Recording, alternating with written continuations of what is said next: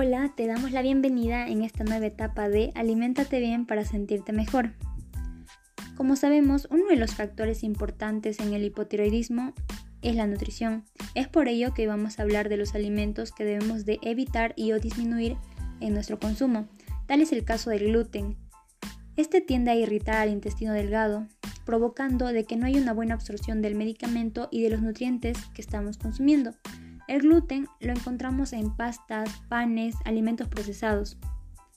Otro alimento que debemos de tener en cuenta es la soya, ya que tiene fitoestrógenos de origen vegetal y puede afectar a la glándula tiroidea.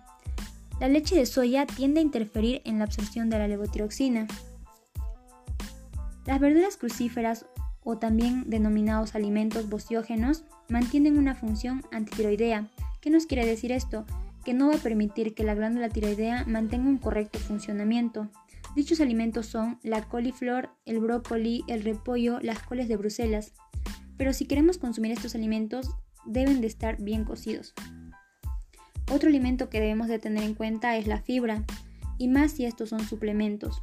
Este alimento tiende a evitar una buena absorción del medicamento, ya que el momento de que llegue al intestino grueso y delgado, va a empezar a arrastrar todo muy rápido y no va a haber una buena absorción del medicamento.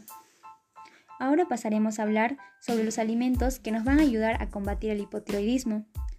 Debemos de recordar que es importante el consumo del alimento bajo en calorías pero rico en nutrientes, como por ejemplo el omega 3. Estos los encontramos en pescados de carne oscura, como el salmón, el atún, el bacalao. Estos alimentos nos van a ayudar a bajar la inflamación interna del intestino delgado para tener una mayor absorción del medicamento. Otro de los alimentos que podemos consumir son las nueces, pero en pocas cantidades. ¿Por qué? Porque estos tienden a tener mucha grasa.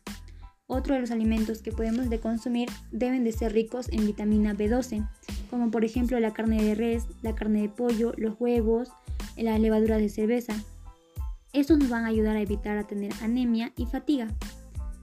Otro de los alimentos que podemos de consumir es la vitamina B9 que tenemos en las legumbres, en las espinacas y en las paltas.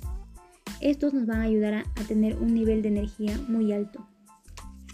Como último consejo, debemos de tomar el medicamento justo al momento de despertarnos y media hora a una hora antes de nuestro desayuno. ¿Esto para qué? Para que el intestino delgado lo absorba más rápido y de manera más completa. Eso sería todo en el podcast de esta semana en Aliméntate Bien para sentirte mejor.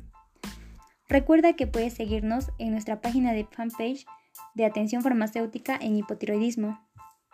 Muchas gracias.